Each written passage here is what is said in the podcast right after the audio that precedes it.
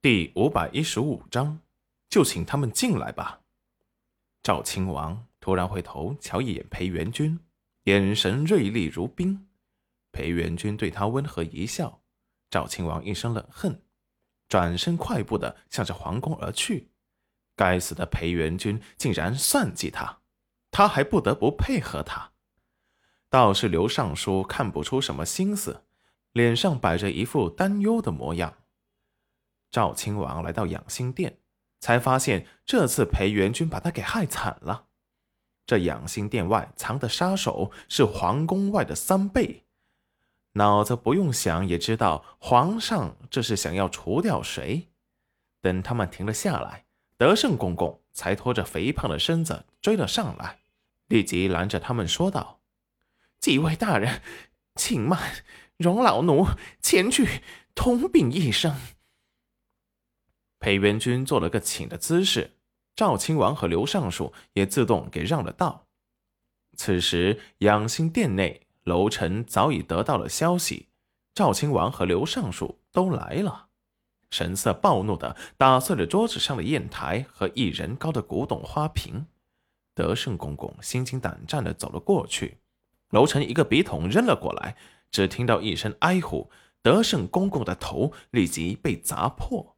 看着楼臣看过来的嗜血神色，立即捂住了嘴。屋内的动静虽然很小，可是对于常年习武的赵亲王却是一点也不影响。殿内的情景，就算他看不见，也能猜出了个七八分。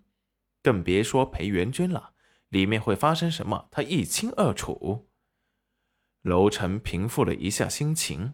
挥手让人把里面的东西给收拾干净，才对着德胜公公说道：“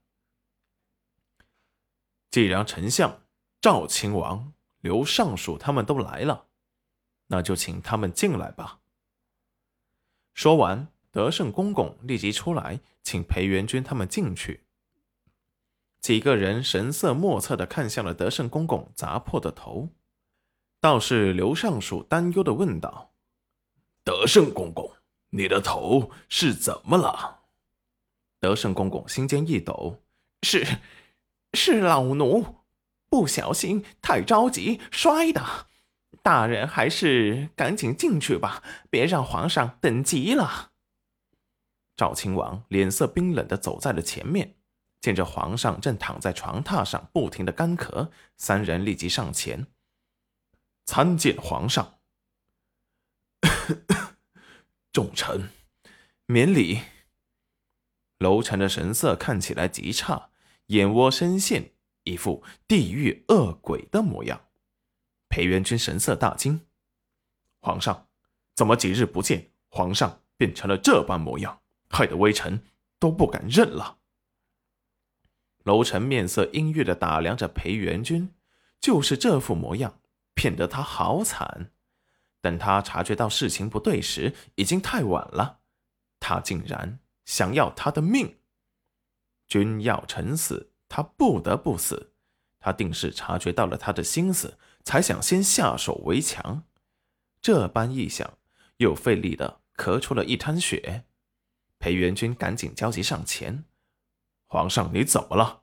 可别吓我！快传太医！”赵亲王和刘尚书也是看得心间一紧，对视一眼。昨日早朝，皇上还是好好的，怎么一夜不见，竟然变成了这副模样？只见太医们神情严肃，一个个推搡的不敢上前。楼臣眼底闪过杀意，这些狗东西，他还没死呢，竟然想不给他治疗。于是他对着裴元君说道。这些庸医都检查不出朕的病因，说朕没病，可能是郁结于心才会吐血。朕那日见贤夫人，连天下奇毒鹤顶红都能解，不如把她给唤进宫，给朕治病。治好了，重重有赏。裴元君冷笑。